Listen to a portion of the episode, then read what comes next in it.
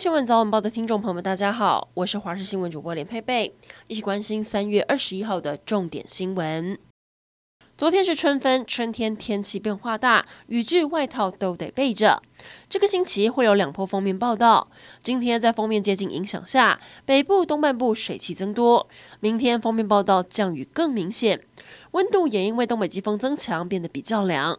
今天北部低温还有十九度，但明天掉两度。后天周三北部低温剩十六度，感受明显变凉。预计周五之后回暖。而且有不少地方会开始有热的感觉。周六日封面报道再变天，提醒您一定要留意最新的天气资讯。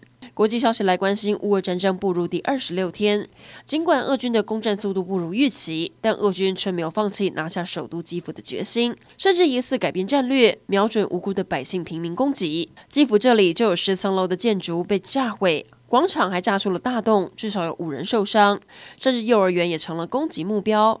有一个妈妈在俄军来袭时紧紧抱着还在襁褓中的女娃，妈妈的头因此被玻璃炸飞受伤，还好母女平安。而基辅市长强调，俄罗斯想要借此威吓我们。但我们乌克兰人不会因此畏惧，会奋战到底。才刚刚上任的南韩准总统尹锡悦宣布，未来南韩总统的办公室将从青瓦台迁移到国防部大楼，而青瓦台也将在不久的将来开放让民众参观。根据南韩官方统计，搬迁的成本需要五百亿韩元，相当于台币十一亿。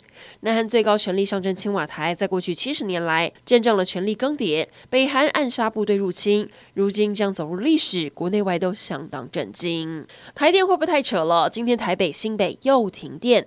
先是今天凌晨两点多，台北内湖成功路五段到金龙路周边大停电，内湖一片漆黑。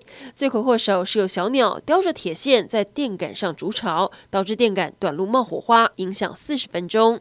另外，新北市新店则是今天早上七点多，因为馈线断路器跳脱，导致新北市新店祥和路、安康路一带有五千多户停电。刑事警察局原命林姓警员怀疑印尼籍女义工对他的老母亲照顾不周，涉嫌虐待，竟然对他上铐拖行、呼巴掌、掐脖子，还在寒冷冬夜连续两个晚上将他赶出门罚跪四小时，甚至还逼他穿上母亲的尿布，直到四处发炎才能脱下。女义工不堪凌虐，一个月前逃出来，透过律师对刑警提告。刑事局副局长表示，会依照强制等罪函送，而且会调整职务，强调绝不包庇护短。